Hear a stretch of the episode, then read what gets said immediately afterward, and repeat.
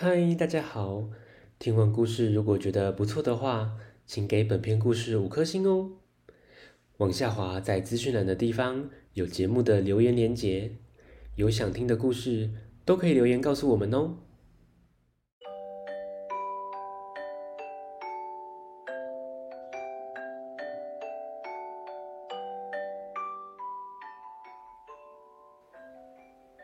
来来来，听故事，欢迎收听大肚鱼说故事。大肚鱼要分享的是玻璃瓶里的妖精。修斯在学校的成绩很好，但家里很穷，付不出他的学费，所以只能暂时休学回家。这天，修斯和爸爸一起到树林里砍柴，赚取生活费。午餐后，修斯跟爸爸说：“他想到附近走一走，看一看。”修斯快乐的左看看，右看看，每一样东西都很新奇。他想找找看有没有鸟窝或其他小动物。忽然间，听到一个声音：“放我出来！放我出来！”修斯仔细的听。声音好像从树根附近传出来的。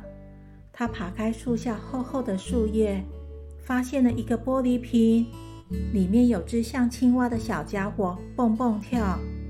放我出来！休斯想都没想就拔开瓶塞，小家伙马上从瓶子里钻出来，咻，变成一个可怕的妖精。妖精没感谢修斯，反而是恶狠狠地说：“我发过誓，放我出来是要付出代价的。我要扭断你的脖子。”修斯虽然害怕，但他很冷静地问：“你为什么要恩将仇报，杀死帮助你的人？”“哼，我就是因为帮助别人。”才被关在这瓶子里，所以我发誓要杀死帮我逃出瓶子里的人。哦，原来是这样啊！不过你这么大，怎么可能钻进瓶子里？我不相信你就是瓶子里的小家伙。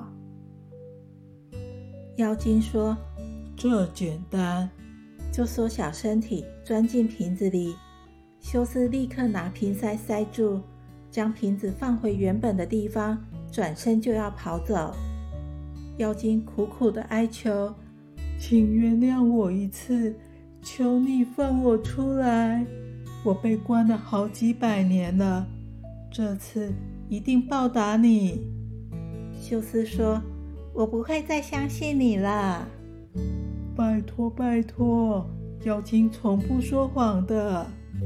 修斯看他边说边流眼泪，心想：他刚刚应该受到教训，会遵守诺言的。修斯重新打开瓶塞，放他出来。妖精一出来，马上拿出一条白布，手指着白布：“上升，上升，降肉，降肉。”白布飘上又飘下的，最后落在修斯手上。妖精说：“我刚刚对白布施了魔法，用它擦一下身体，就能治好所有的伤痛；擦一下铁，就会变成银子。谢谢你放我出来。”说完，妖精就化成一阵烟飘走了。修斯半信半疑的拿着白布擦擦旁边被折断的树枝，真的马上恢复原本的样子，太神奇了！修斯连忙跑回去找爸爸，他偷偷的用白布擦一下斧头，果然变成银斧头。哇，这下我们有钱，可以好好过日子，我也可以继续读书了。隔天，修斯将整件事情的经过告诉了爸爸，拿着银斧头到镇上卖掉，得到一大笔钱。缴了学费后，将剩下的钱交给爸爸，请他不要再去砍柴了。休斯认真的完成学业，他并没用白布变出更多的银子来生活，而是当一个医生。他用白布医治好很多人。故事结束了，下次见，拜拜。